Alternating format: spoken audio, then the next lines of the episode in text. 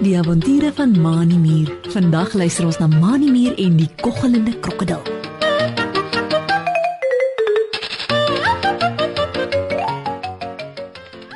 Driekie Dassie stap sing sing en huppelende al met die veldpaadjie langs na die rivier toe. La la la la la la la la la la. Sy en haar maatjie, Mani Mier, het besluit om by die rivier in die bos te gaan piknik hou. Driekie het 'n rugsak oor haar skouers met broodjies daarin. Mani het gesê dat hy van die nektarsap uit die blomme sal tap en saambring dat hulle dit kan drink. By die rivier aangekom, wag Mani Mier al vir Driekie. Hey nou Driekie, kyk hoe lekker skyn die son. Sê hy en wys met een van sy ses rooi muurpotjies om hom. Kom, jy sit hier langs my op die blare kombers wat ek vir ons bymekaar gevee het. Ooh, ek is al baie lus vir die broodjies en die nektarsap. Driekie Dassie skud die rugsak van haar skouers af en gaan sit langs Mani op die blare kombers. Baie dankie, Mani. Sê Driekie en kyk dromerig om haar rond.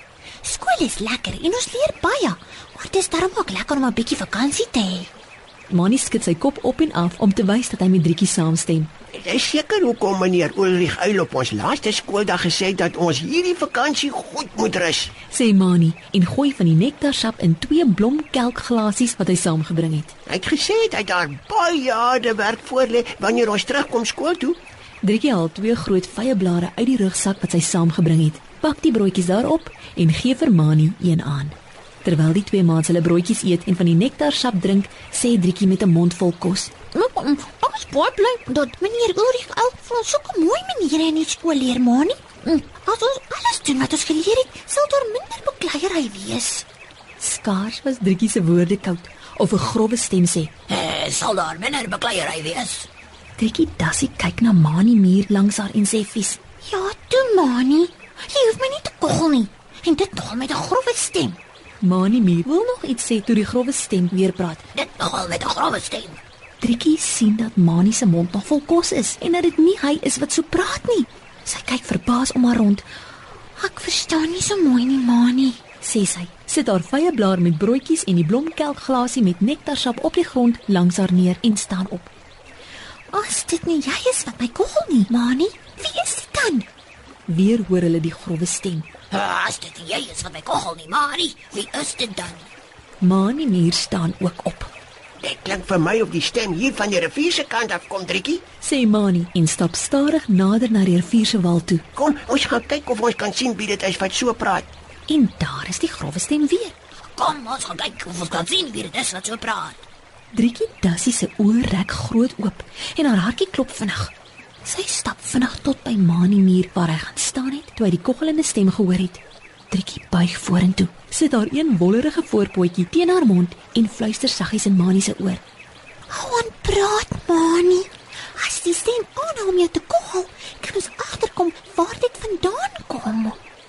Mani muur kyk hiernatoe en daarnatoe, maar sien niks.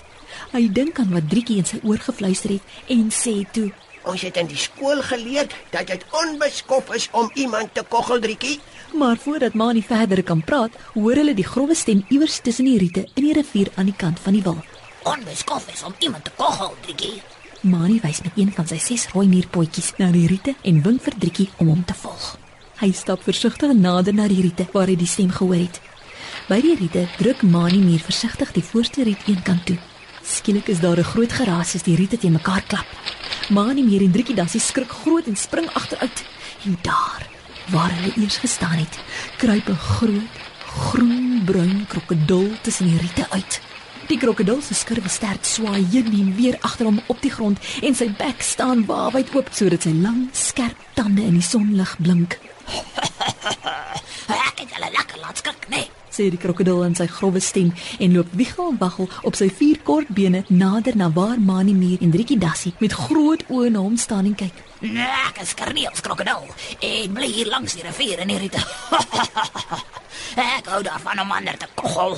Almal sê mos ons krokodille is dom en kan net in die son lê en wak aan nee. Ah, Kerneels krokodil trek homself regop dat hy net op sy agterste twee skurwe pote staan. krokodille soos ek is eintlik baie slim. Kyk net hoe onthou ek wat julle twee gesê het sodat ek dit agterna kon sê. Soos Kerneels krokodil nader aan hulle waggel, loop Mani Mier en Driekie Dassie al hoe meer agteruit.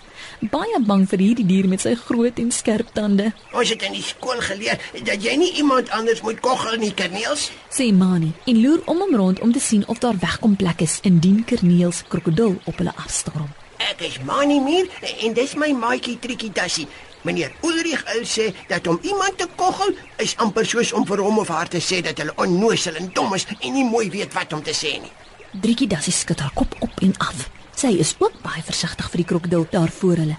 Mani is reg, Kerniels. sê sy en spring op 'n groterige klip wat op die wal van die rivier lê waar die krokodil haar nie kan bykom nie. Net soos jy nie wil hê dat ander moet dink julle krokodille is dom nie, net so moet jy nie ander koggel en hulle laat dink hulle is dom nie. Kerniels krokodil gaan sit agteroor op sy lang skurwe stert. Hy laat sak sy kop in een van sy kort skurwe voorpote, dink 'n paar oomblikke diep en kyk toe met 'n frons na Driekie. Niemand het ooit vir my gesê dat dit verkeerd is om iemand te koggel nie, Dassie.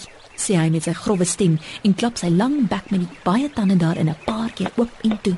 Mm, dit is vir my baie lekker om te probeer sê wat ander sê.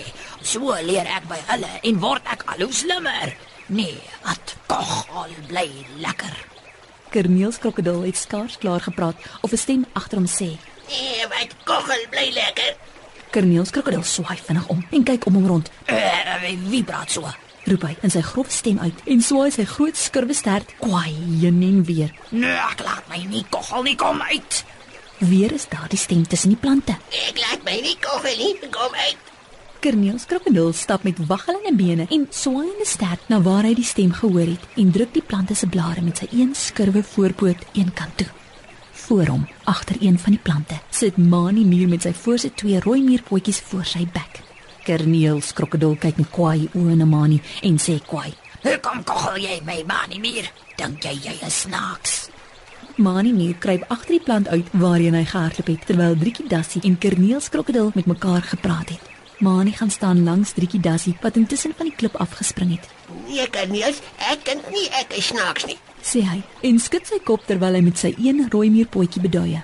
Ek het jou net 'n bietjie van jou eie medisyne gegee. Net soos jy nie daarvan hou om gekoggel te word nie, is daar ander wat ook nie daarvan hou as jy hulle koggel nie. Kerniels krokodil se frons verdwyn en sy groen-bruin krokodil gesig kry 'n effense rooi kleur soos hy skaam word, Jy is reg, man nie meer. sê hy en gaan lê op sy wit krokodilmaag op die grond. Ek het nie daarvan gehou toe jy my gekoggel het nie. Uh, miskien moet ek eerder ophou om ander te koggel. Maar hoe sal ek dan meer kan leer en slim word soos julle twee? Driekie Dassie stap nader na waar Kerniels krokodil op die grond lê met sy groot krokodilkop op sy voorste twee skurwe pote.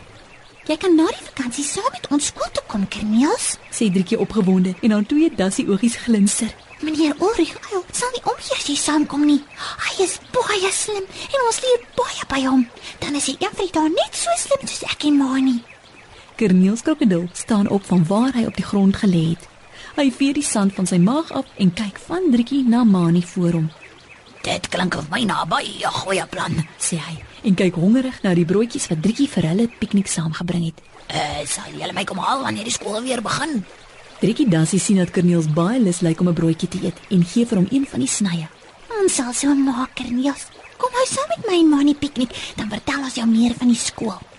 Mani Muur en Driekie Dassie het die res van die dag lekker saam met Kerniels krokodil gekuier. Hulle kon sien dat Kerniels krokodil baie nuuskierig was om meer te leer. Die drie het groot maats geword en mekaar nooit weer oor en weer gekoggel nie.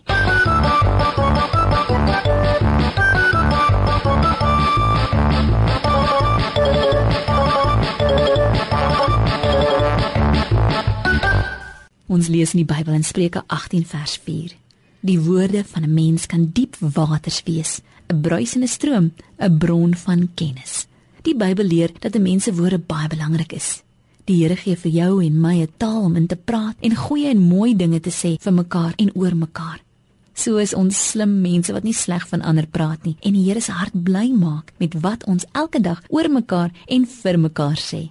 Tot volgende keer wanneer ons weer saam kuier vir nog avontuur saam met Mannie Muur. Totsiens.